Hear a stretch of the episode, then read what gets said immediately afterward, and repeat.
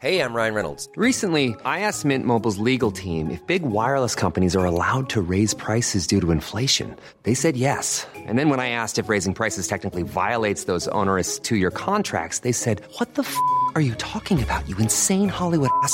So to recap, we're cutting the price of Mint Unlimited from $30 a month to just $15 a month. Give it a try at mintmobile.com slash switch. $45 upfront for three months plus taxes and fees. Promo rate for new customers for limited time. Unlimited more than 40 gigabytes per month. Slows. Full terms at mintmobile.com. Aujourd'hui, on va parler de l'après MrBeast sur YouTube, les éditeurs versus les archives de la culture, et Amazon, oui Amazon, qui demande votre main en, presque en mariage.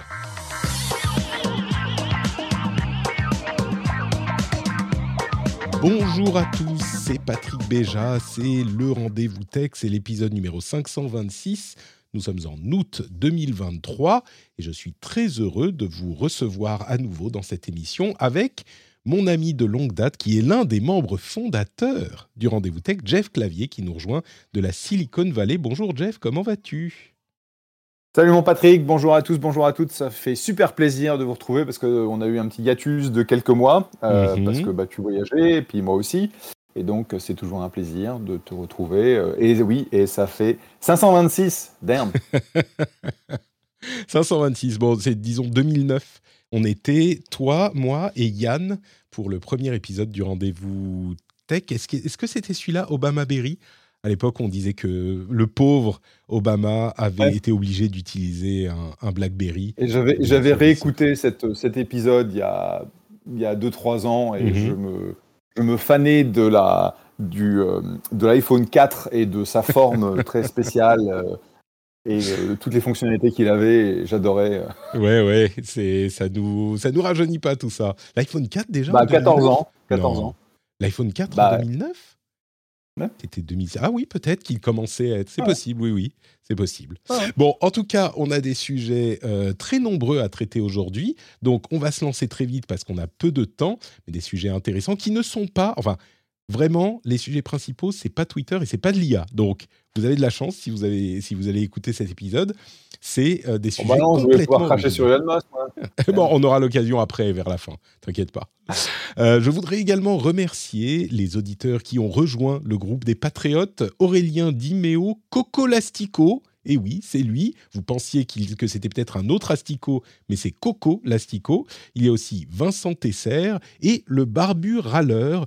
Je pense que c'est un fan de logiciels libres qui n'a pas apprécié que je dise dans l'un des épisodes de l'été que euh, Linus Torvald était le créateur de Linux parce que j'ai complètement, enfin, j'ai occulté Richard Stallman, un, euh, péché capital dans certaines communautés.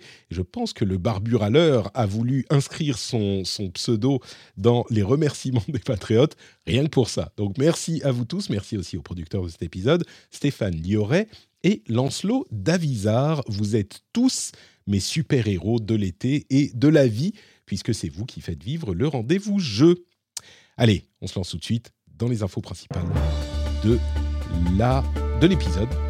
Avec, alors il y a deux camps maintenant euh, par rapport au jingle. Il y a euh, des gens qui me disent mais faut pas dire qu'on va dans les infos principales. Puis il y a des gens qui sont venus sur le Discord de la communauté, euh, qui, est le meilleur endroit d'internet comme vous le savez. J'ai fait un, nouvel, un nouveau euh, euh, onboarding, un, truc qui vous permet de choisir les, les salons que vous voulez, les, les, les alertes que vous voulez et tout. C'est super le Discord. Mais il y a des gens qui sont venus pour me dire mais non Patrick, il faut que tu dises la section dans laquelle on rentre, sinon on est perdu, on ne sait pas ce qui se passe.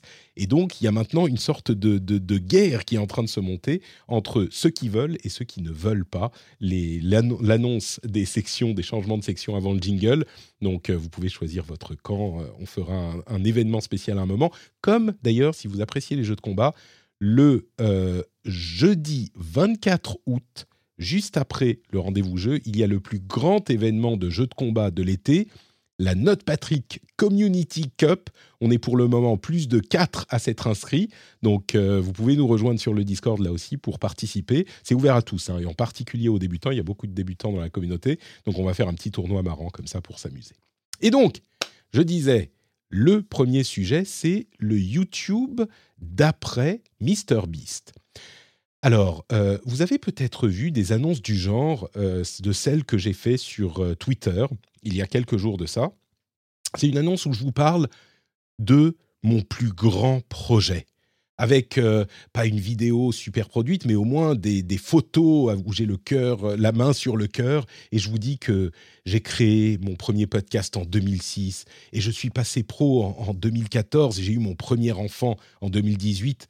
Mais j'ai toujours gardé au, fond de moi un rêve, un rêve qui m'anime, qui me donne de la force. Et aujourd'hui, je veux réaliser ce rêve. Et là, euh, vous imaginez la vidéo dans laquelle euh, il y a des euh, images de soleil couchant, quelqu'un qui regarde le, lointain depuis une falaise, un YouTuber qui vous explique qu'il va gravir l'Himalaya, ou etc. Et moi, je vous explique que je vais perdre 5 kilos d'ici les fêtes en mangeant un petit peu moins. Donc euh, j'espère que vous serez là pour me soutenir. Mon projet est vrai, mais le style, si vous suivez un petit peu YouTube, est, euh, on va dire, gentiment pastiché de ce qu'on voit de plus en plus sur YouTube, c'est-à-dire des vidéos hyper méga produites pour YouTube, hein, euh, avec des, des grosses émissions à concept. Et tous les plus euh, les youtubeurs les plus populaires se mettent à faire ce genre de vidéos.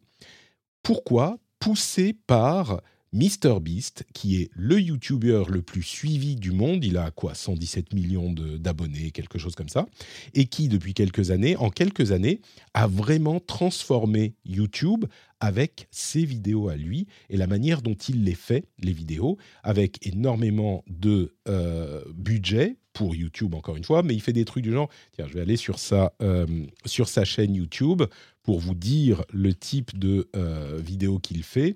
C'est des trucs, euh, par exemple, 7 jours sur une plateforme au milieu de la mer. Une plateforme, une petite, un radeau en fait, au milieu de la mer. Il est resté avec ses potes pendant 7 jours au milieu de la mer. Il a fait euh, les, les, des enfants qui se battent, sans, qui se, enfin de 1 à 100 qui se battent pour avoir 500 000 dollars. Il fait énormément de, de trucs avec de l'argent. Euh, un, euh, dollar, un, billet à un dollar contre un, billet d'avion à un dollar contre un billet d'avion à 500 000 dollars. Euh, plein de trucs comme ça. Il a fait, il a fait la plus grande tour de Lego avec, euh, je sais plus combien, 10 millions de Lego. Enfin, que des projets comme ça, bizarres et un petit peu choquants parfois. Mais le truc qu'ils qu ont en commun, c'est que c'est hyper rapide, hyper produit et euh, très ambitieux. Et ça, on en parle hein, de MrBeast évidemment depuis un certain temps, ça a vraiment influencé la manière dont YouTube fonctionne et ce que visent les gros YouTubeurs. Et on s'éloigne vraiment pour ce type de production de ce qui fait l'ADN de YouTube, qui a évidemment évolué depuis des années, mais là, il y a vraiment eu un coup d'accélérateur. La raison pour laquelle j'en parle, c'est que Numérama a fait un papier spécifiquement sur ce sujet que j'ai euh, trouvé assez intéressant, et je pense que c'était justement le moment d'en parler parce que ça se concrétise. Je ne sais pas si toi, Jeff, euh, tu suis beaucoup YouTube. Moi, ce type de... Je suis énormément sur YouTube, mais ce type de production c'est pas forcément ma tasse de thé. Je les regarde par euh, sérieux professionnel de temps en temps, mais c'est pas forcément ma, euh, mon style préféré.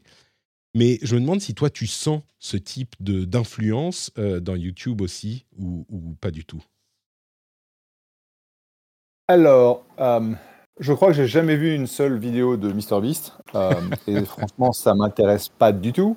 on a fait quelques investissements depuis très longtemps en fait, euh, dans le domaine de, de ce qu'on appelle l'influencer marketing, donc en fait l'utilisation de plateformes telles que MrBeast pour euh, bah, en gros créer des, euh, soit des, soci des sociétés de médias parallèles, ce sont en fait les nouvelles sociétés de médias, soit des, des, systèmes qui permettent aux influenceurs de monétiser donc bah, leur audience en, faisant des mmh. contrats avec, avec des marques. Donc on est très intéressé par le, par le sujet. Et en gros, bah, les audiences, on les trouve. Euh, initialement, c'était effectivement euh, bah, Twitter, euh, Instagram, YouTube. Maintenant, c'est plus TikTok. Euh, il ouais. y a plus de, y a plus de, de, de, de possibilités en fait de trouver son audience et de, et de la fidéliser. Donc effectivement, c'est un, c'est un truc super important. C'est une réelle industrie. Ce sont des, des milliards de dollars de, de, budget marketing qui sont brassés chaque année. Euh, donc maintenant, ça fait partie en fait du, euh, bah, de, de, de, la façon de créer une marque et de la développer. Tu vois le succès de, Kim Kardashian, où tu peux te moquer en fait des Kardashians, mais en tout cas au niveau business, ils savent ce qu'ils font puisque deux ou trois des sœurs sont, sont milliardaires grâce à, à, la monétisation de, ce que ce qu'elles ont fait. Des influenceuses en fait. Euh, tout à fait. Et donc, euh, bah, la question, c'est comment tu fais pour t'imposer, comment tu fais pour euh, avoir une, une énorme audience? Bah, c'est en faisant du contenu qui est à la fois original et bah, un, peu, un peu edgy, un peu, un peu bizarre. Mmh. Et c'est ce que manifestement MrBeast a, a, a, très très bien fait. Après, le problème, c'est qu'aujourd'hui, les, boîtes de médias sont censées avoir euh, un certain positionnement, elles sont censées avoir une, certaine éthique, elles représentent des choses. Euh, et lui, manifestement, il fait que ce qu'il pense euh, intéressant pour construire, développer ou, conserver son audience. Et donc, c'est des trucs un peu bizarres, et c'est pas étonnant que ça dérape. Alors, il y a effectivement des gens qui disent que ça dérape. Lui, il fait souvent ce qu'il appelle de, je sais plus, de, la charité euh, d'entertainment, on l'accuse de faire du, je me souviens plus du terme, mais il y a un terme de faire du voyeurisme par charité parce qu'il y a des vidéos où il donne beaucoup d'argent à des gens, où il aide, euh, il paye des opérations euh, pour des gens. On avait parlé de personnes qui retrouvent la vue, je crois. bref, mais ce qui est vraiment intéressant à noter, c'est que toutes ces productions sont vraiment ambitieuses, effectivement, et comme tu le dis très bien, il faut faire plus et plus marquant, je ne veux pas dire choquant parce que c'est un terme chargé, mais plus marquant pour sortir du lot et ça influence le reste de, la plateforme. Euh, pour ce type d'influenceurs, ce type de gros euh, YouTubeurs, et c'est marrant parce que ça concrétise un petit peu un truc dont on parle depuis le début de YouTube, c'est euh, la manière dont YouTube peut venir concurrencer la télé. Évidemment, quand YouTube a commencé, c'était des gens dans leur chambre qui se filmaient avec leur webcam, puis ça avait évolué avec des gens comme Jérôme de Nowtech, par exemple, connaît bien ça, ça a évolué, surtout dans la qualité de production, avec la qualité de l'image, le nombre de caméras, ce genre de choses. Mais dans l'idée, on était relativement proche de ce qui se faisait depuis toujours sur YouTube. Euh, aujourd'hui, avec ce type de production, on s'approche de ce que fait la télé. La télé cheap, la télé presque télé-réalité, on va dire, qui est la plus cheap à, produire. Mais il n'empêche quand même relativement proche de la télé. Avec MrBeast, on a passé un cap où YouTube commence à faire aussi de la télé, ce qui n'était pas vraiment le cas avant. C'était des trucs uniquement sur YouTube, uniquement style YouTube. Là, c'est plus vraiment le cas. Donc, ça va être intéressant de suivre jusqu'où ça va aller. Ce que je note tout de même, c'est que cette tendance est additive par rapport au contenu qui existe déjà sur YouTube. Et c'est ça qui fait la richesse de la plateforme. C'est-à-dire que c'est pas parce que ce contenu se met à exister que le contenu d'avant a disparu. Au contraire, moi, euh, tout ce que je, regarde sur YouTube, c'est généralement des gens devant leur caméra ou juste des gens qui parlent et qui illustrent leurs propos, qui parlent de tech, de jeux vidéo, mais de manière très très simplement produite. Donc c'est vraiment additif et c'est pas que, euh, parce qu'il y a ça, il y a plus le reste quoi. Donc bon, clairement, l'influence de MrBeast sur YouTube à lui seul, c'est un type qui est intéressant, peut-être qu'on en parlera un jour, mais à lui seul, il fait bouger la plateforme un autre sujet dont on peut parler. C'est aussi, enfin, c'est aussi cette notion que euh, euh, tu disais, c'est c'est plus uniquement en fait euh, des gens derrière leur caméra. Bah, c'est l'évolution naturelle de cette notion d'expression où à partir du moment où tu as démontré que tu avais les moyens de, de produire, parce qu'en gros, qu'est-ce que font, qu'est-ce que font les, les boîtes de films euh, ou les boîtes de séries télévisées, bah, ils, mettent en place des budgets parce qu'ils savent qu'ils vont avoir une certaine audience et qu'ils vont pouvoir monétiser. Et donc à partir du moment où tu peux, euh, tu t'attends à avoir une monétisation à un niveau qui est monstrueux à mm. cause de la taille de, son, euh, de, sa communauté, bah, tu peux mettre les moyens qui sont en fait bah, très similaires à une petite boîte de production, une boîte, une boîte de production de taille moyenne. Donc c'est exactement la même chose. Tout à fait, ouais. Et on a parlé des grands projets, genre j'escalade euh, l'Everest. Il y a aussi des trucs plus modestes, mais encore une fois, concept et produits, comme euh, des, des youtubeurs qui vont se mettre ensemble et faire des sortes de, de, de dates euh, avec des actrices qui sont là pour les, pour les jeter. Ça va être marrant et ça dure 45 minutes. Donc il y a tout type de, de, projets. Mais, mais bon, c'est un, un, changement qui clairement est là encore, tu as tout à fait raison, qui est rendu possible par les audiences qui grandissent quoi, pour ce type de, de, créateurs. Et puis aussi le fait que la, les moyens de, de production euh, sont vachement moins chers, euh, beaucoup plus disponibles euh, qu'ils n'y étaient, ne serait-ce qu'il y a 10 ans quand on a, quand on a commencé. Quoi. Tout à fait, ouais. Bon, parlons un petit peu des éditeurs contre l'Internet Archive. Alors, vous savez ce que c'est que l'Internet Archive? C'est un, une association qui s'affaire à essayer d'archiver l'ensemble de l'Internet, mais vraiment l'ensemble de l'Internet. Et on peut aller sur euh, la, machine à remonter le temps de Internet Archive et retrouver n'importe quel site, ou presque n'importe quel site, et regarder son évolution à travers le temps. C'est vraiment fascinant. D'ailleurs, c'est l'un des projets qui me paraît extrêmement important euh, pour le, net et la tech, et je le soutiens depuis longtemps. Je lui envoie mes, petits 3 dollars euh, par mois. Et, il y a eu un mouvement des ayants droit qui a visé à euh, mettre des bâtons dans les roues de certains projets de Internet Archive. Alors il y en a deux en particulier. D'une part, euh, les, les, éditeurs de livres ont voulu combattre un projet qui a été mis en place par l'Internet Archive pendant la pandémie, qui est un projet de prêt de livres qui permet à n'importe qui d'aller euh, prendre un livre, comme on peut le faire sur des bibliothèques euh, en ligne, qui, existent déjà, mais ils l'ont euh, bien sûr mis en place pendant la pandémie pour permettre aux gens de continuer à lire. Et eux, ils disent qu'ils sont comparables à une bibliothèque. Et les éditeurs, dont Hachette, mais d'autres aussi, ne veulent pas que ce, projet continue.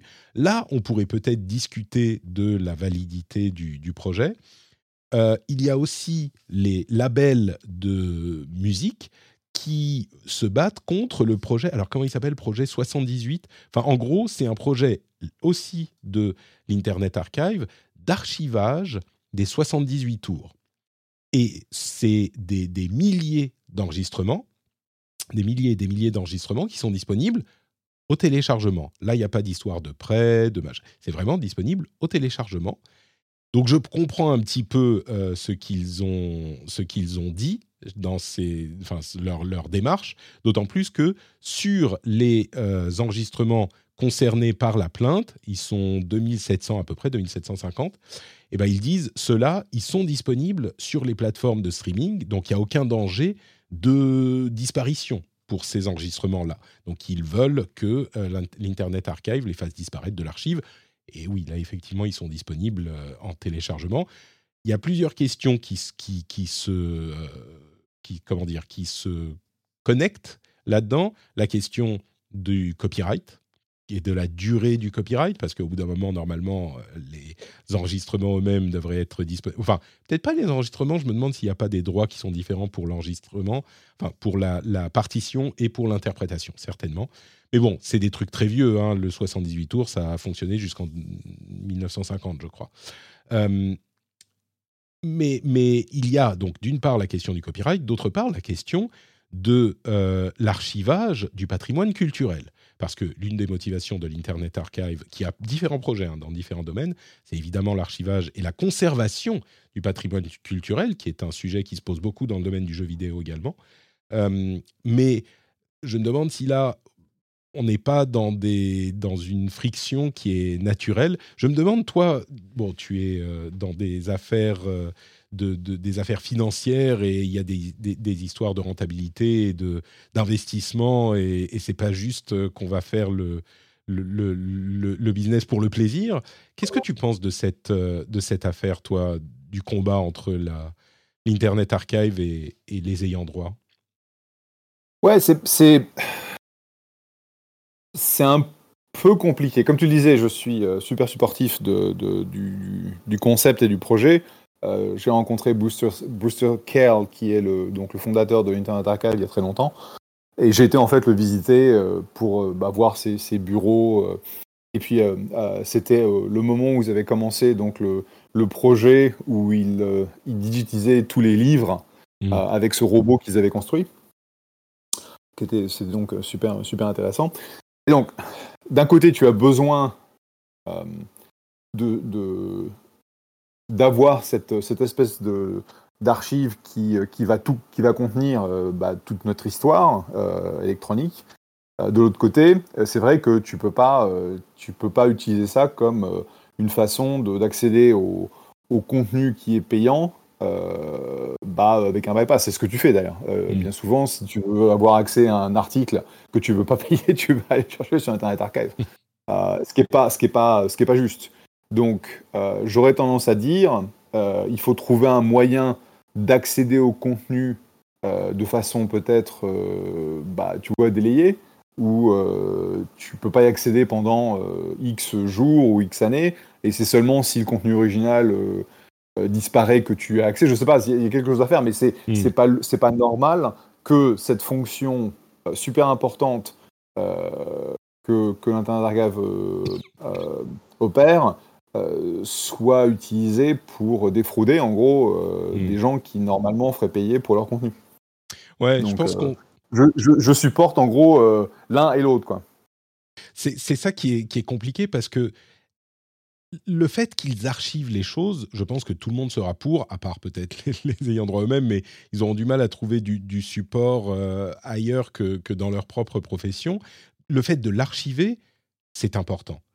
Euh, le fait de le rendre disponible, c'est là que devient le problème. Mais en même temps, si c'est juste archivé pour être archivé, à quoi ça sert? Euh, c'est un, un, Il faudrait effectivement un moyen de je sais pas, pouvoir euh, les, les, les demander et tu les récupères deux semaines plus tard. euh, ou non, le- le- simplement le fait de savoir que ça va pas disparaître. quoi. C'est ça qui est, qui est le plus important. Là, je suis sur leur plateforme parce qu'on l'a peut-être pas dit assez clairement, mais ils archivent le web, des livres, des vidéos, de, l'audio, du, du- du software, euh, des images. Enfin, il y a énormément de choses. Euh, je suis sur la plateforme vidéo. C'est hyper lent, ça fonctionne pas bien. Donc, peut-être que c'est ça. Il faut juste que ça soit hyper pénible d'accéder aux vidéos pour que, euh, pour que ça soit acceptable. Et, donc, on veut aller ailleurs pour, euh, pour vraiment les regarder. Mais ouais, moi, j'ai pas de réponse non plus. Comme toi, euh, je les soutiens parce que je veux que ce projet existe et continue à exister. La, la préservation est importante. Mais ils font un petit peu le travail des- des librairies, enfin des bibliothèques nationales finalement, qui font ce travail aussi. Donc peut-être qu'on pourrait se dire, est-ce que euh, on a déjà plusieurs bibliothèques nationales dans différents pays? Est-ce qu'on a besoin d'Internet Archive aussi en plus? Moi, je dirais oui, mais je comprends qu'on puisse dire, bah, Oui, parce que ah, c'est pas disponible pour tous les pays, c'est pas disponible pour tous les contenus. Euh, donc c'est un, c'est un, un projet fondamental euh, que, que Brewster en fait avait lancé. Donc son, son- l'histoire, c'est il a vendu sa boîte à Amazon, il a fait un peu d'argent et il a tout, il a tout remis en fait dans dans l'Internet Archive. Et puis bon, il a levé des, euh, il a levé des fonds euh, depuis.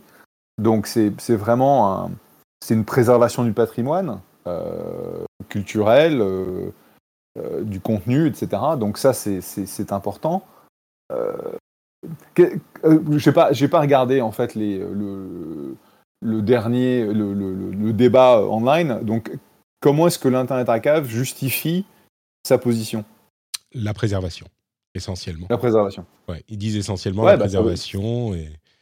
Mais La préservation, ça veut dire qu'effectivement, tu, tu dois, tu dois rendre l'accès euh, bah, super difficile, super compliqué, ou, ou que tu adoptes aussi euh, euh, un système de, de paiement, parce que si Mm. c'était, s'il y avait derrière des, des- des royalties qui passaient dans la poche des ayants droit, il n'y aurait pas de problème. Mais dire, in fine, ouais. c'est le, c'est le business. Euh, on, en parlait là, les influenceurs en fait euh, se, rémunèrent euh, sur la plateforme avec du- de la pub et avec des contrats euh, de, sponsoring. Euh, bah, si jamais ils avaient effectivement euh, cette notion de je, suis comme un Netflix, je euh, je, suis payé euh, en souscription, bah, ils auraient besoin de, préserver ça aussi. Quoi. Bon, donc voilà la, la question qui se pose aujourd'hui sur ce sujet. Le troisième sujet important dont je voulais vous parler, c'est le fait qu'Amazon vous demande votre main en mariage, disais-je en plaisantant. De quoi s'agit-il? On a déjà parlé dans l'émission. Euh, ah, il y a deux choses. Amazon, en fait, est en train de réduire le packaging aux États-Unis en test pour accélérer les, livraisons et économiser de l'argent et euh, à utiliser moins de, ressources, ce qui du coup euh, plaît à tout le monde, je pense. Mais du coup, ça veut dire qu'on peut avoir des trucs quand le, le paquet du produit est déjà possible à transporter et il est approprié, ben, ils mettent pas un paquet en plus dessus. On a tous eu une commande Amazon avec euh, un tout petit truc dans un, dans un carton énorme. Bon, bah ça, ça n'arrivera plus après ce test, normalement, quand ça sera implémenté. D'un autre côté, si votre, euh, vous commandez une télé, et eh ben, votre télé, elle peut arriver dans son paquet d'origine et être déposée sur le pas de votre porte. Je ne sais pas si c'est la meilleure solution. Bon. Mais ça, c'est un sujet. L'autre qui est beaucoup plus important, c'est donc Amazon One. Qui, euh, oui, c'est juste Amazon One dont on avait déjà parlé, qui est une technologie de reconnaissance de la paume de la main. Ça veut dire que ils ont une technologie qui permet, en passant votre main sur un écran, enfin sur un, appareil, la paume de votre main, eh ben, elle peut vous reconnaître et ensuite associer donc à votre compte votre paume euh, directement, et donc ça peut servir pour énormément de choses. Ce qui se passe aujourd'hui, c'est que d'ici la fin de l'année, ils devraient implémenter le système Amazon One dans tous leurs magasins Whole Foods, les 500, enfin dans plus de 500 des magasins Whole Foods euh, aux US, mais les ambitions sont beaucoup plus grandes. En fait, l'ambition est d'avoir un moyen de payer, euh, de se faire reconnaître dans le magasin et euh, de payer, donc de s'identifier, d'avoir tout plein de choses, simplement avec sa main, donc avec quelque chose qu'on a toujours sur soi, qui est plus facile que euh, l'empreinte digitale, qui est plus facile que l'iris, qui est plus facile que la reconnaissance de visage ou reconnaissance vocale. La main, ça fonctionne bien. Il y a des millions de vérifications qui ont été faites avec aucune, aucune comment dire, erreur d'une personne par rapport à l'autre. Certaines fois, c'est arrivé une fois de temps en temps que la personne soit pas reconnue, mais euh, il n'y a pas eu d'erreur, ce qui est très important évidemment. Euh, je comprends l'idée d'Amazon parce que, comme ils le disent, on a énormément de moyens de s'identifier en ligne, mais en physique, enfin des moyens numériques, y compris en ligne, mais en physique, on n'en a pas vraiment. Il faut toujours qu'on ait un truc avec soi. Et moi, l'idée de me dire, bon, bah, c'est juste moi et j'ai la paume de ma main et je peux du coup m'identifier dans le magasin, il me reconnaît, il sait ce que j'aime, il me propose des trucs. Et en plus, bah, je, peux payer directement avec la main. Vu comme c'est pratique de payer avec euh, le sans contact, et je pense que tout le monde se souvient qu'on se disait, les cartes sans contact et même le, téléphone pour payer ou la montre pour payer, oh, ça va, on peut mettre la, carte euh, dans le lecteur, taper son code, ça prend deux secondes, c'est pas si chiant. Et tous ceux qui ont utilisé le sans contact sont complètement séduits par le sans contact et se disent, bon ok, je veux pas euh, revenir et mettre ma carte, c'est pénible d'avoir à passer 10 secondes à faire son code enfin. Et donc je me dis, peut-être que la, payer avec la paume de la main, ça pourrait être euh, équivalent. Et je comprends l'idée. D'un autre côté, évidemment, il y a la question de la sécurité, ou plutôt la sécurité des données, les problèmes de vie privée, euh, qui se posent comme avec euh, les empreintes digitales, l'iris ou le, la reconnaissance faciale, euh, les problèmes de sécurité, pas de sécurité, mais de, de, données et de vie privée, parce que bah, la main, on ne peut pas en changer, donc une fois qu'elle est dans le système, bah, on est dans le système, quoi. Et je ne sais pas je, me dis, il faut être prudent. Donc, dans mon idée, la prudence devrait euh, gagner. Et, je dirais qu'il faut, d'une part, être certain qu'on peut absolument supprimer ces données si on le souhaite, avec des grosses euh, amendes pour euh, ceux qui le font s'ils ne suppriment pas, avec des contrôles. Mais d'un autre côté, je me demande si ça serait pas pratique, quoi. Jeff, toi, est-ce que... Alors, deux questions. D'une part, toi, personnellement, est-ce que tu serais prêt à l'utiliser?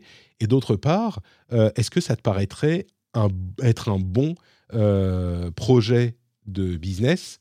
Euh, Est-ce que tu penses qu'il y a une vraie opportunité, là, de d'aider, enfin, d'apporter de, la valeur quelque part avec un projet de ce type? Je suis pas convaincu. Et ah en fait... Euh, tu vois, j'ai ce truc euh, dans mon Whole Foods où je vais tous les dimanches Euh, je pense qu'ils ont installé ça il y a deux ans maintenant. Hmm. Et, et à chaque fois que je le vois, je me dis tiens, il faudrait que j'essaye parce que bon, bah, je suis un early adopter, donc il faudrait que j'essaye. Mais j'ai jamais trouvé que bah, passer le temps de faire le, le, le- le setup, donc l'initialisation du process, du machin pour scanner ma main, je sais pas combien de temps ça prend, mais aujourd'hui, quand je passe à la caisse, je scanne mon, mon code barre euh, Raw Foods ou Amazon et je paye avec ma carte. Et, euh, et, et tu vois, même, même si j'ai le truc sans contact sur mon téléphone, je, je paye avec ma carte.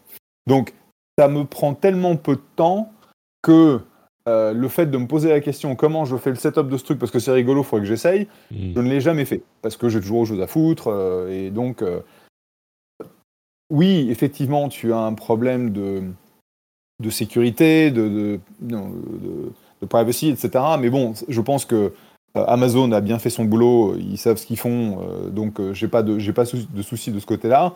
C'est plus, euh, j'ai pas encore eu. Et, et en fait, Amazon n'a pas vraiment. Tu vois, ils ont pas dit, bah tiens, euh, euh, enregistre tes données, je te donne 10, euh, 10 dollars de crédit chez Whole Mm. Foods, et je pense que pour 10 dollars, je le, je le ferai probablement. Je sais pas, je sais pas quel Ça est, je sais pas quel est mon prix, c'est pas un dollar, mais je sais pas pour 10 dollars. hein, euh, ça Hmm. fait, euh, ça fait euh, un pain gratuit, un truc comme ça. Euh, et donc, je suis pas sûr que tu aies une, un tel changement, tu vois, de, de, de, de- de, d'expérience de, du checkout que ça vaudrait le coup. Mais, mais Mm. maintenant que tu me poses la question, je pense que je vais essayer de le mettre en place. Euh, ça sera un peu trop tard pour l'émission, mais au moins j'aurai, un point de vue. Parce que j'ai pas, tu vois, j'ai jamais vu quelqu'un, euh, je fais pas vraiment attention, mais j'ai jamais vu quelqu'un l'utiliser, tu vois. Mm. Euh, alors que ça fait quand même, je veux dire, j'y vais tous les, euh, j'y vais tous les dimanches, donc euh, plus de 50 fois par, plus de 50 fois par an, et j'ai jamais vu quelqu'un l'utiliser. Hmm.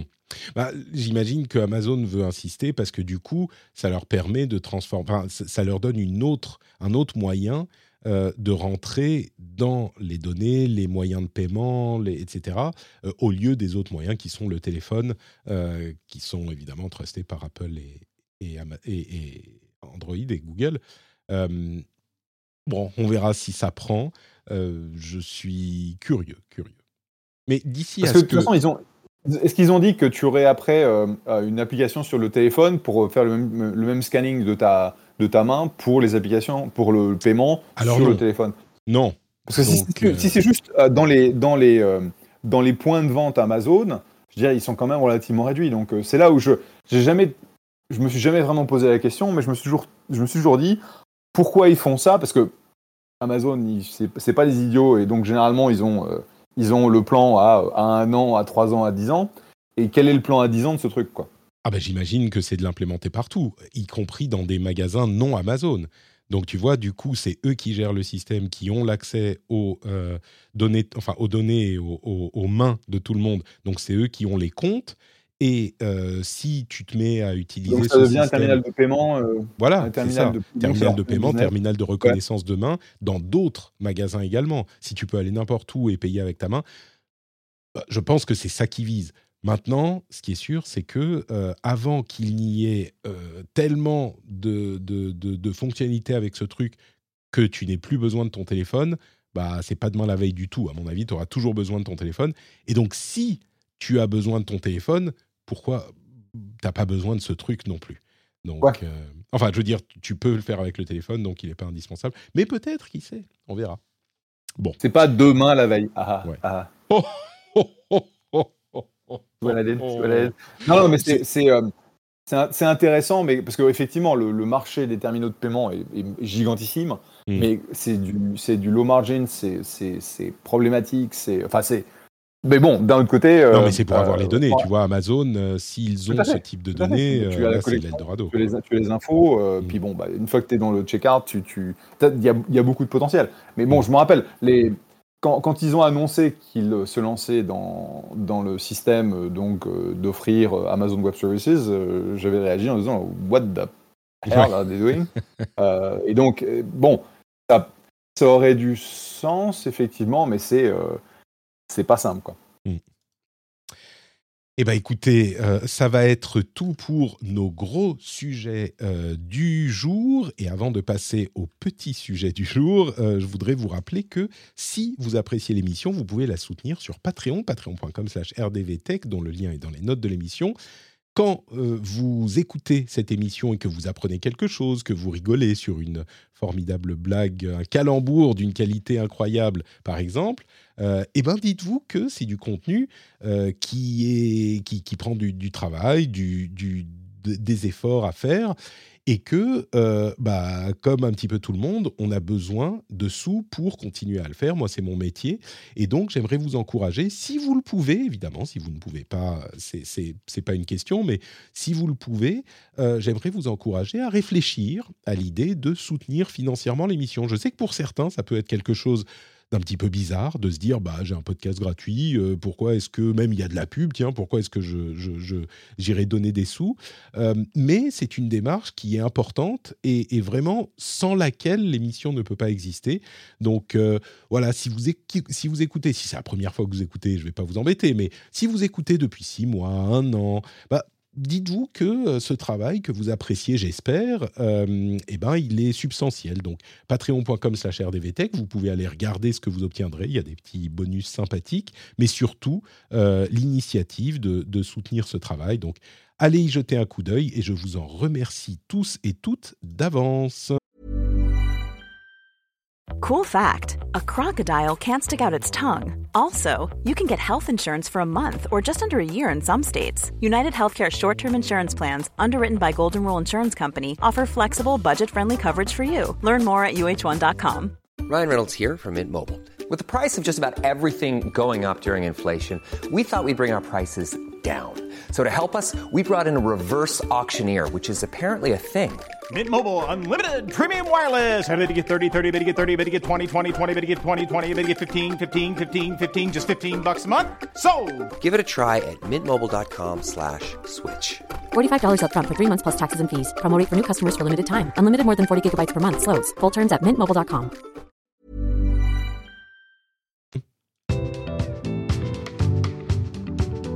Là, j'ai fait euh, une fois pour le premier jingle en expliquant et la deuxième fois sans expliquer. Donc, euh, vous voyez, tout le monde est content normalement. Je pense que c'est comme ça que ça marche.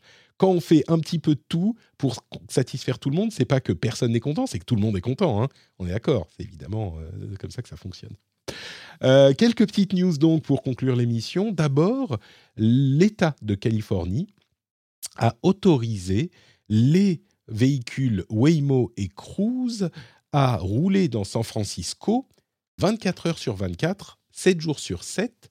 Et si vous vous demandez ce que sont les véhicules de Waymo et Cruise, c'est spécifiquement les véhicules sans conducteur. Donc on parle vraiment de robotaxis complètement autonomes, sans conducteur, euh, qui sont désormais autorisés dans tout San Francisco.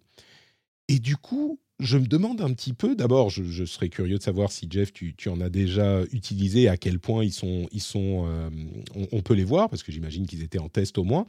Mais, je me demande également si on n'est pas arrivé discrètement à un niveau de sophistication des véhicules autonomes qui fait qu'ils sont utilisables, parce que, alors peut-être que ça va durer six mois et qu'après, il y aura tellement de problèmes qui vont arrêter, mais mais je n'imaginais pas qu'une grande ville comme San Francisco autorise l'exploitation commerciale de véhicules autonomes, totalement autonomes, sans conducteur, euh, de cette manière. Parce que pour moi, je me disais, mais on n'y est pas encore, quoi.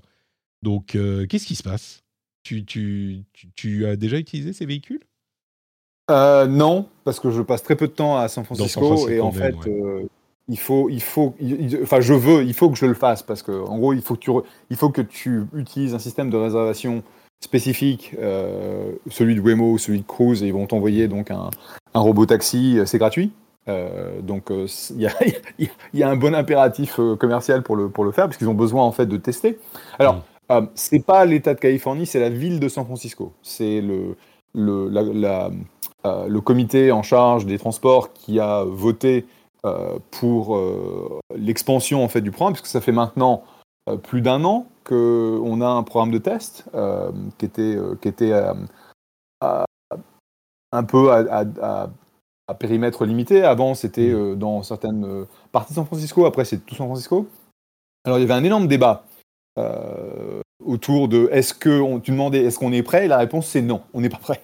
Et donc, Hmm. c'est très honnêtement, euh, étant donné que euh, euh, San Francisco est quand même euh, toujours super en avance, mais aussi assez conservateur, je pensais que les détracteurs du non, enfin les détracteurs du projet, euh, les gens qui disaient non, non, faut pas le, faut pas le déployer, allaient gagner parce qu'en fait, euh, il y a eu beaucoup de situations où les voitures qui n'ont effectivement pas de chauffeur se retrouvaient au milieu de la circulation dans des cas où les algorithmes n'avaient pas prévu.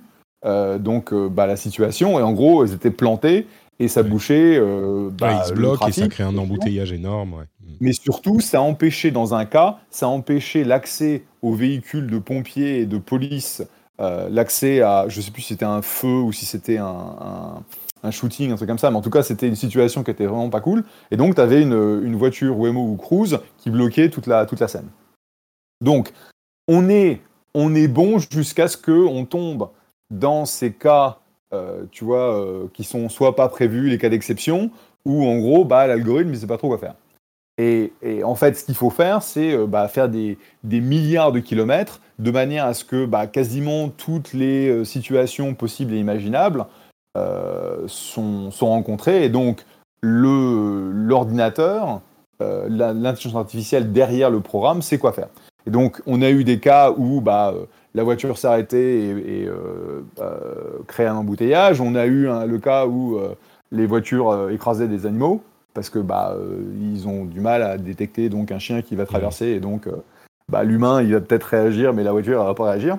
Et donc c'est on on est on n'y est pas encore. Je pense que c'est j'ai plein de copains qui ont l'expérience. c'est c'est super, euh, c'est super euh, marrant, mais aussi euh, tu, te, tu te chopes les boules parce que tu te retrouves dans une voiture où t'as personne. Mm. Tu te dis, mais est-ce que tu vas t'arrêter au bon moment et, et grosso modo, ça se passe très bien jusqu'au moment où tu tombes dans le cas où bah, euh, l'ordinateur se sait pas quoi faire et soit il fonce, il fonce dans, le, dans le tas, soit il s'arrête. Et donc, bah, je pense que ça fait partie du progrès et, et malheureusement, bah, tu as des, t'as des, t'as des milliers de gens qui meurent euh, dans, euh, dans des accidents et bah, tu vas avoir des gens qui vont mourir dans des accidents de robotaxi.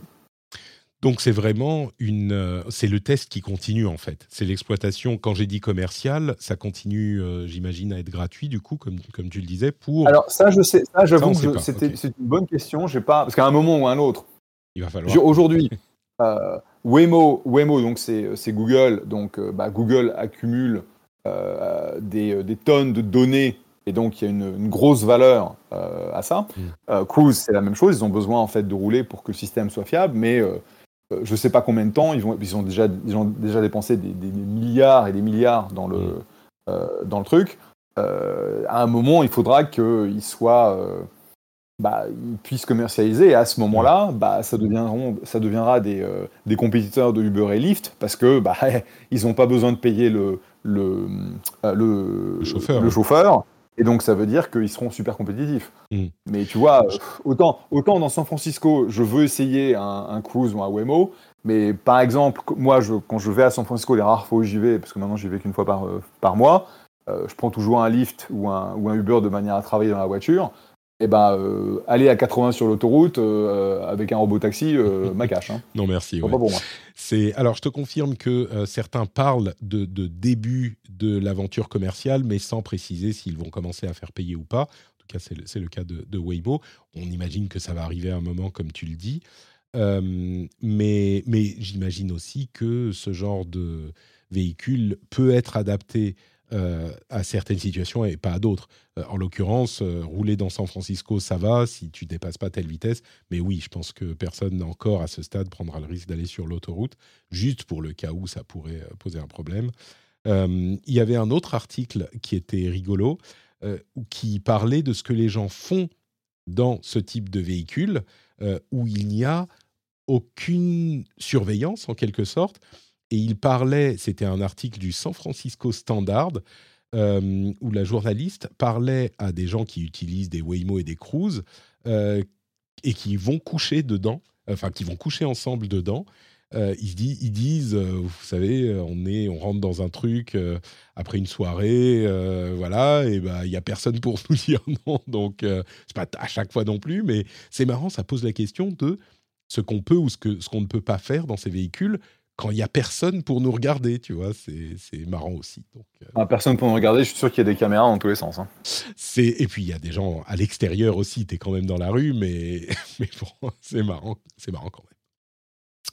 Euh, Apple va euh, normalement euh, faire sa conférence de présentation de ses nouveaux produits de la rentrée, c'est-à-dire l'iPhone et plus, le 12 septembre, donc dans un petit mois. La chose qui semble avoir, ah, il y, a- plein de choses sur les iPhone 15 que je vous évite, que je- que je vous épargne, mais une chose intéressante à noter, c'est que semble-t-il, il y aurait une nouvelle Apple Watch qui serait prévue, un, redesign important de l'Apple Watch qui serait prévu, non pas pour cette année, mais pour l'année prochaine, avec la Watch 10, la Watch X, comme il y avait eu pour l'iPhone 10.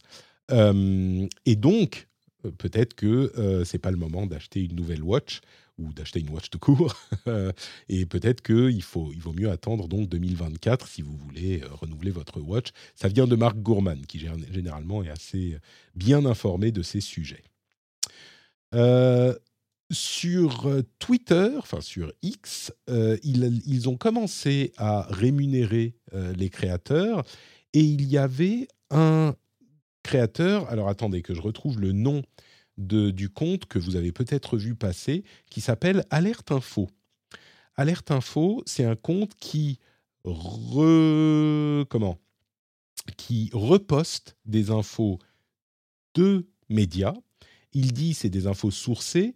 Le problème, c'est que il reposte généralement l'info résumée dans le tweet avec une photo, mais pas de lien vers euh, la source d'où ça vient. Donc il mentionne la euh, publication dont ça vient, mais il ne met pas de lien là-dessus.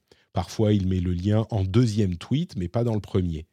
Euh, et il a donc été rémunéré, la personne a été rémunérée 7000 dollars il y a quelques jours de ça. Et donc, ça a provoqué un petit peu l'émoi de la profession parce que il se dit c'est quand même euh, terrifiant que, enfin, les gens se disent c'est terrifiant que juste en repostant de la euh, de l'info sans mettre la source, bah, on puisse se faire autant d'argent.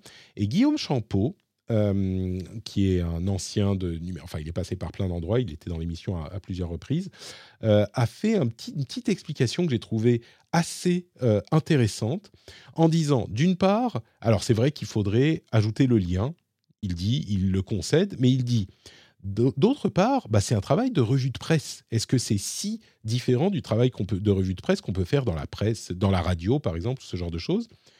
Le travail est jugé utile, il dit, puisqu'il y a 320 000 personnes qui, suivent le compte. Il y a un travail de euh, curation qui est important. Euh, il, il travaille énormément, il passe beaucoup de temps. Et il ne faut pas oublier que ensuite, il n'y a pas de droit d'auteur sur une information brute. L'information elle-même, tu n'as pas de droit d'auteur. euh, sur, elle peut être prise par n'importe qui.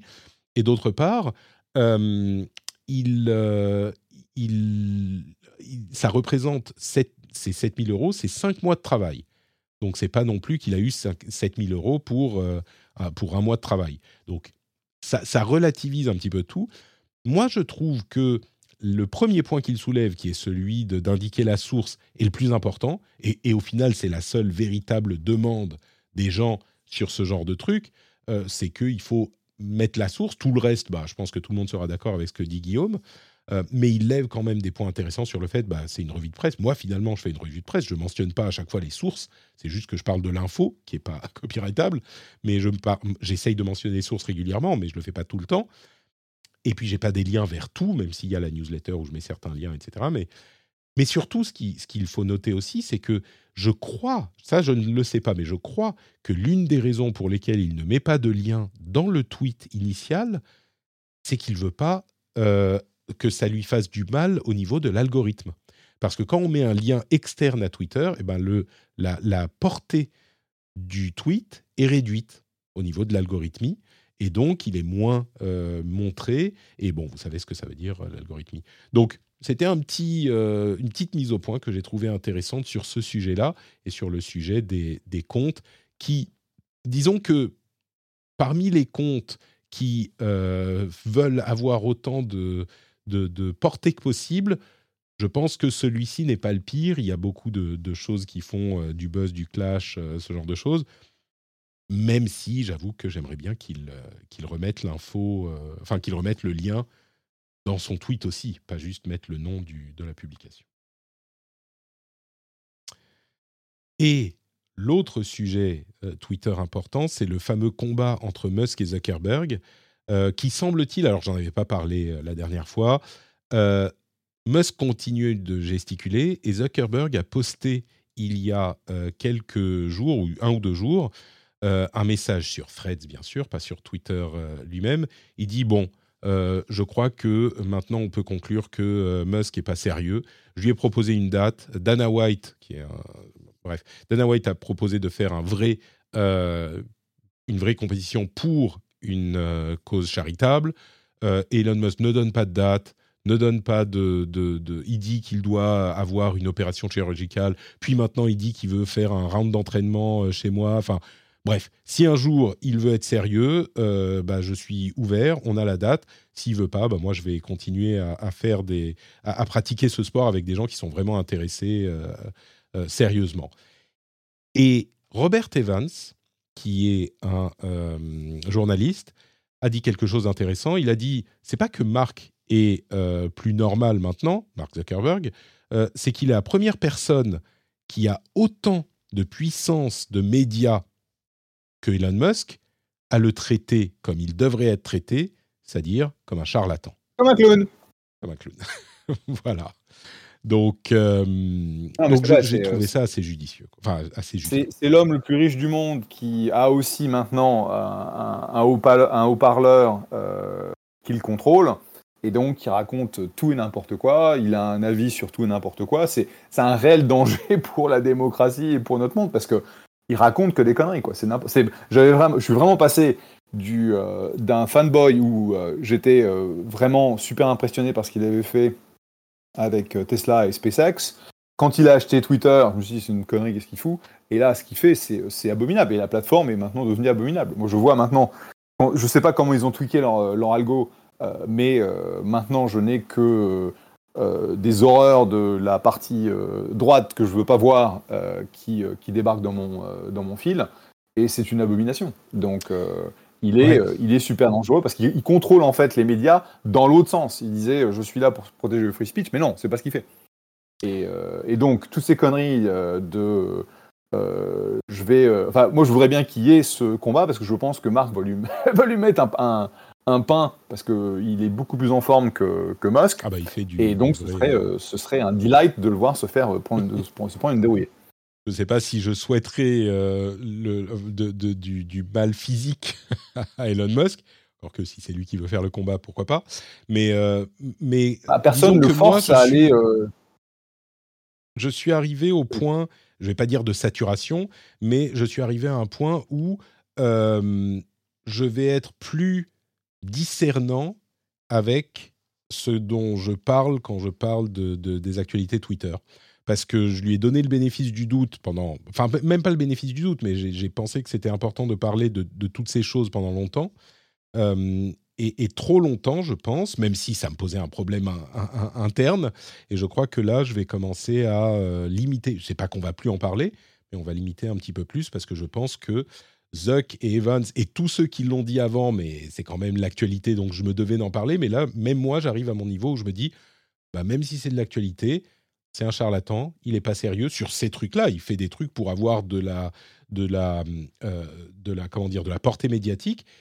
Et c'est un, un mauvais calcul parce que ça marche pendant un moment, mais au bout d'un moment, les gens en ont marre et vont arrêter. Moi, je suis à ce stade, même moi, pour qui Twitter est une plateforme très importante, et ce que fait Musk et, a une influence, bah, même moi, j'arrive à un stade où je trouve que ça suffit.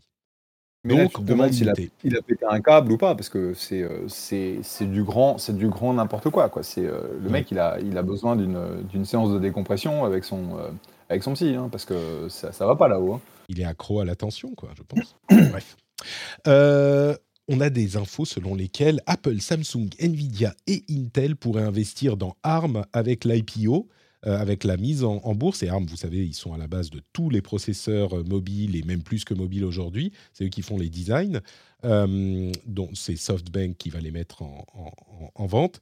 Ça serait la meilleure solution. Si tout le monde investit un petit peu, je pense que ça serait bien parce que comme ça, c'est le euh, Mexican standoff et personne ne peut faire du mal à personne parce que ARM est trop important dans le monde de la tech pour que ça soit une société qui le contrôle, je pense. Et puis on va conclure avec un petit peu d'IA quand même, euh, avec un projet de Tales Audio dont vous vous souviendrez peut-être qu'il avait fait euh, Patrick Béger, une reproduction de Patrick en, Patrick Bogos. Et il a fait en fait un épisode, il a une série euh, qui s'appelle Les streamers des dômes et l'épisode 3 vient de sortir. Il a utilisé, avec mon autorisation bien sûr, euh, ma voix pour créer un des petits personnages qu'on entend au début. Je vais vous faire écouter un petit peu ce que ça donne. C'est d'une qualité vraiment impressionnante, pas juste pour la la- l'IA, mais il a travaillé. Alors attendez, je vais. Vous entendez, j'espère? Non, vous entendez pas. Non. Je dois faire. Ouvrir ce qui ça, se tramait. Allez, bougez-vous Pendant ce temps, l'homme qui avait libéré le petit avait repris sa place parmi les rangs des gardes, dissimulant habilement sa trahison. Je rentre dans le circuit de ventilation. Son chef s'approcha de lui, la rage dans le regard. Et toi, bon à rien, vérifie un peu les systèmes de sécurité. On peut quand même pas laisser les alarmes désactivées toute la nuit. Ordres. L'homme hocha la tête et se dirigea ça, vers le panneau moi. de contrôle, dissimulant la satisfaction qui dansait dans ses Et yeux. Il savait où c'est vraiment impressionnant, c'est qu'il a Quelques produit ont passé, tout ça mais Mina restait évasive. avec Bon, des Echo, moyens. reste avec Mina, s'il te plaît. Je vais me débrouiller toute seule cette fois. Hé, t'es sûr que ça va aller? Ouais, t'inquiète pas. Mina, malgré sa faiblesse, posa sa main sur celle de l'Iris et maigre et la s'approche dangereusement de l'Iris. Et là où c'est intéressant, c'est qu'il a réalisé ce truc, cet épisode dure 40 minutes, euh, même plus longtemps, avec des acteurs, voix, euh, des gens qu'il connaît, et de l'IA. Et le mélange ne se, ne se remarque pas du tout. Euh, c'est vraiment impressionnant. C'est un travail qui est euh, admirable, remarquable. Moi, je, trouve que c'est vraiment un, boulot plus que professionnel. J'adorerais voir, enfin, lire des audiobooks avec ce genre de dramatisation, même si là, je m'imagine que 40 minutes, ça lui a pris des mois. Donc, euh, sur un livre entier, ça serait compliqué. Mais la qualité est folle et surtout, cette utilisation de la technologie de l'IA indiscernable et ça lui a permis à lui de faire des voix qu'il ne pouvait pas faire, euh, des voix d'enfants par exemple qu'il a fait lui mais qui ont été reproduites par IA sur sa voix à lui avec une sorte de deepfake audio, etc. etc. Donc euh, c'est Tales Audio, c'est sur talesaudio.com. Je vous encourage à y jeter un petit coup d'œil et elle sera sur euh, YouTube à un moment avec des illustrations faites par IA, faites par IA aussi. Je vous en reparlerai à ce moment-là. Et on commence à voir la, la, la commercialisation en fait de- des technologies de deepfake. J'ai une de mes boîtes qui, euh, qui a lancé un produit en bêta là. C'est en gros, euh, tu peux faire du, euh, de la customisation de messages marketing. C'est pour le, le- le monde du software Mhm. où euh, tu vas dire voilà en gros le message que je veux donner à ce client en particulier. Et en gros, ça prend ton historique de, de vidéo, donc audio, vidéo, et ça crée en fait des deepfakes qui te reprennent toi et euh, en gros la librairie de, de sons et de, de vidéos et de postures que tu as, et ça crée en fait une vidéo complètement custom pour euh, un client donné. Donc c'est un que ça va créer une vidéo différente pour, pour chaque client euh, Yep. en fonction de... ce- Ah oui, c'est ça, d'accord.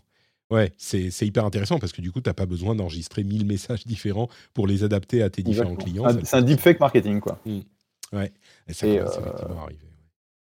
Et ça va, et ça, et ça devrait marcher de folie parce que bah, ça, ça permet de, ça coûte beaucoup moins cher et puis euh, ça permet de personnaliser le message. Euh, Ouais, et de créer une variété qui n'est euh, pas possible si tu dois enregistrer chaque message. Quoi. Exactement. Très intéressant, on continuera à suivre ça, évidemment. Mais pour aujourd'hui, c'est la fin de l'épisode. Merci beaucoup, Jeff, d'avoir été avec moi comme, euh, comme tous les mois. Est-ce que tu peux nous dire où on peut te retrouver? Alors, euh, bon, euh, d'habitude, tu dis Twitter. Je ne sais pas si tu as encore le cœur à. Bah, pff, ouais, j'ai toujours pas résolu ce. Est-ce que, est que je quitte la plateforme ou pas Donc, je suis toujours Jeff à JFF sur, sur Twitter slash X. Et je suis Jeff Clavier sur Threads, mais j'ai encore rien posté sur Threads. Donc, j'ai pas. Je- J'en ai marre d'Elon Musk, mais j'ai pas encore Mm. euh, pris la, la- la décision ultime de quitter. C'est tout le problème, c'est tout le problème qu'on se pose tous. Euh, malheureusement, Threads n'est pas dispo en Europe. Ils ont même coupé les gens euh, qui utilisaient des VPN. Donc vraiment, les comptes basés en Europe sont pas dispo et on peut pas utiliser l'application. Moi, je suis sur Mastodon aussi, sur Blue Sky aussi et sur Twitter évidemment. Euh, et vous me retrouvez sous le nom de NotePatrick. Vous retrouvez également notepatrick.com où j'ai tous les liens vers tout ce que je fais. Le Discord, le Discord qui est le lieu le plus sympa d'Internet, l'endroit le plus sympa d'Internet. Allez y jeter un petit coup d'œil. Et euh, vous pouvez également trouver dans les notes de l'émission ou sur notepatrick.com, bien sûr, le Patreon, patreon.com slash rdvtech, pour venir nous soutenir, me soutenir, si vous le souhaitez, si vous en avez l'envie. Euh, et j'ajoute qu'on n'était pas en live aujourd'hui, mais on est en live à peu près euh, tous les mardis pour faire l'émission Le Rendez-vous Tech et tous les jeudis pour le Rendez-vous Jeu. Donc vous pouvez nous suivre sur Twitch. Devinez quel est le nom du compte Dites-le avec moi. 1, 2, 3. Note Patrick. Et oui, c'est bien ça. On vous remercie de nous avoir suivis et on vous donne rendez-vous la semaine prochaine pour un nouvel épisode. Ciao à tous.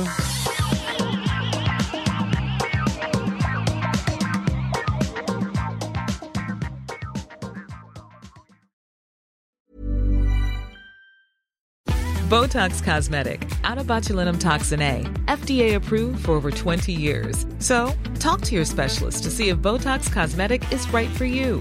For full prescribing information, including boxed warning, visit BotoxCosmetic.com or call 877-351-0300. Remember to ask for Botox Cosmetic by name.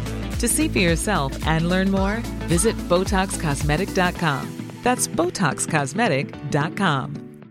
Say hello to a new era of mental health care. Cerebral is here to help you achieve your mental wellness goals with professional therapy and medication management support. 100% online. You'll experience the all new Cerebral Way, an innovative approach to mental wellness designed around you. You'll get a personalized treatment plan from a therapist, prescriber, or both in a safe and judgment free space. Your cerebral therapist or prescriber will outline a customized plan with clear milestones along the way so you can get to feeling your best. With Cerebral, you're not alone in your mental health journey. We're here to empower you to live a fulfilling life. So take that first step towards a brighter future and sign up today at cerebral.com slash podcast and use code ACAST to get 15% off your first month. Offer only valid on monthly plans. Other exclusions may apply. Offer ends July 31st, 2024. See site for details.